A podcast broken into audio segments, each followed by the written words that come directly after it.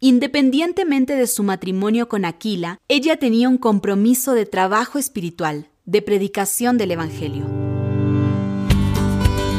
Mujeres invisibles que cobran vida, salen del anonimato y nos enseñan que la fe, la perseverancia y la confianza en Dios son imprescindibles en el camino de la existencia. Esto es La Mujer en la Biblia, un podcast para ti. Qué gusto saludarte. Te doy la bienvenida a La Mujer en la Biblia, el podcast en el que compartimos recursos y herramientas para ayudar a la mujer latina de hoy a caminar en su fe. En este podcast hemos creado varias series para ti. Este episodio es parte de la serie Rostros, en la que hablamos de mujeres presentes en la Biblia que nos desafían y nos recuerdan lo que Dios hizo en sus vidas. Hoy hablaremos de Priscila maestra y misionera. Cuando el fervor por la predicación del Evangelio es el motor de una vida, nada hay que pueda detenerla. Prisca o Priscila, como también se la conoce, es un ejemplo de ello. Priscila es un modelo de maestra y misionera incansable. Aparece seis veces en el Nuevo Testamento junto a su esposo Aquila, aunque estos pasajes muestran solo una parte de su ministerio que abarcó la enseñanza, la fundación de iglesias y la evangelización. Su nombre emerge por primera vez en Hechos 18, cuando tuvo la oportunidad de encontrarse con el apóstol Pablo. En ese momento, la pareja Priscila y Aquila estaba viviendo en Corinto, como consecuencia del decreto imperial que había expulsado de Roma a los judíos. En el versículo 3 dice que la pareja se ganaba la vida fabricando tiendas. Este trabajo les permitía mantenerse y lograr independencia económica de las iglesias.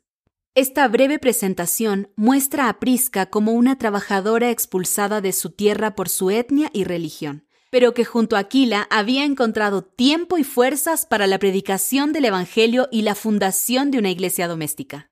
Para un exiliado no es sencillo encontrar su lugar en el mundo, y es posible que Corinto no fuera el ideal para Priscila y Aquila. Tal vez por eso se unieron al viaje del apóstol Pablo hacia Siria y se detuvieron en Éfeso. Allí permanecieron durante varios años y fundaron una iglesia doméstica, es curioso que cada vez que el texto se refiere a la iglesia en su casa, el original griego la identifica como casa de ellos, es decir, de la pareja. La costumbre de la época era identificarla por el nombre del padre de familia, como en Hechos 21.8, la casa de Felipe. Esto se debe al importante rol que ambos desempeñaron como misioneros y cabeza de la iglesia doméstica. Por esa razón, ambos reciben el calificativo de colaboradores. No solo él, sino también Priscila, reconociendo el trabajo que ella había realizado. Prisca no era solo la esposa de, sino que adquirió una identidad propia. Independientemente de su matrimonio con Aquila, ella tenía un compromiso de trabajo espiritual, de predicación del Evangelio.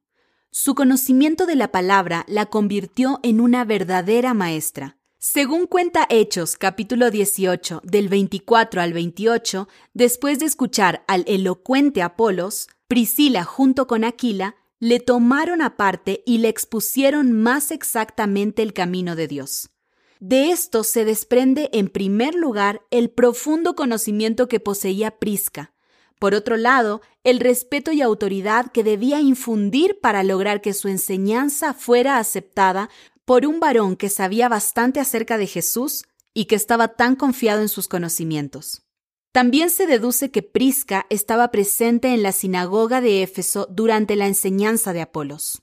Según Romanos capítulo 16 del 3 al 5, cuando el decreto imperial quedó sin efecto, Priscila y Aquila regresaron a Roma y fundaron también allí una iglesia doméstica. Pablo cuenta que arriesgaron su vida por él, y aunque el texto no lo dice, podría pensarse que el episodio tuvo lugar durante la revuelta de Hechos capítulo 19 versículo 23. El apoyo que Pablo halló en Priscila y Aquila desde su primer encuentro en Corinto, las sucesivas muestras de amor cristiano que recibió de la pareja de misioneros, la trascendencia de su trabajo en la predicación del Evangelio y la fundación de iglesias estaban presentes en la memoria del apóstol, quien muchos años después y ya cercano a su muerte, todavía elogia a la pareja y los recuerda en sus epístolas. La reflexión que acabas de escuchar la encuentras en La mujer en la Biblia, una nueva Biblia con recursos y herramientas para ayudar a la mujer latina de hoy a caminar en su fe. Tenemos más recursos para ti. Visita nuestro sitio web vivelabiblia.com. Será un gusto encontrarnos en el próximo episodio de La mujer en la Biblia, un podcast creado para ti. La mujer en la Biblia es una producción de Sociedades Bíblicas Unidas.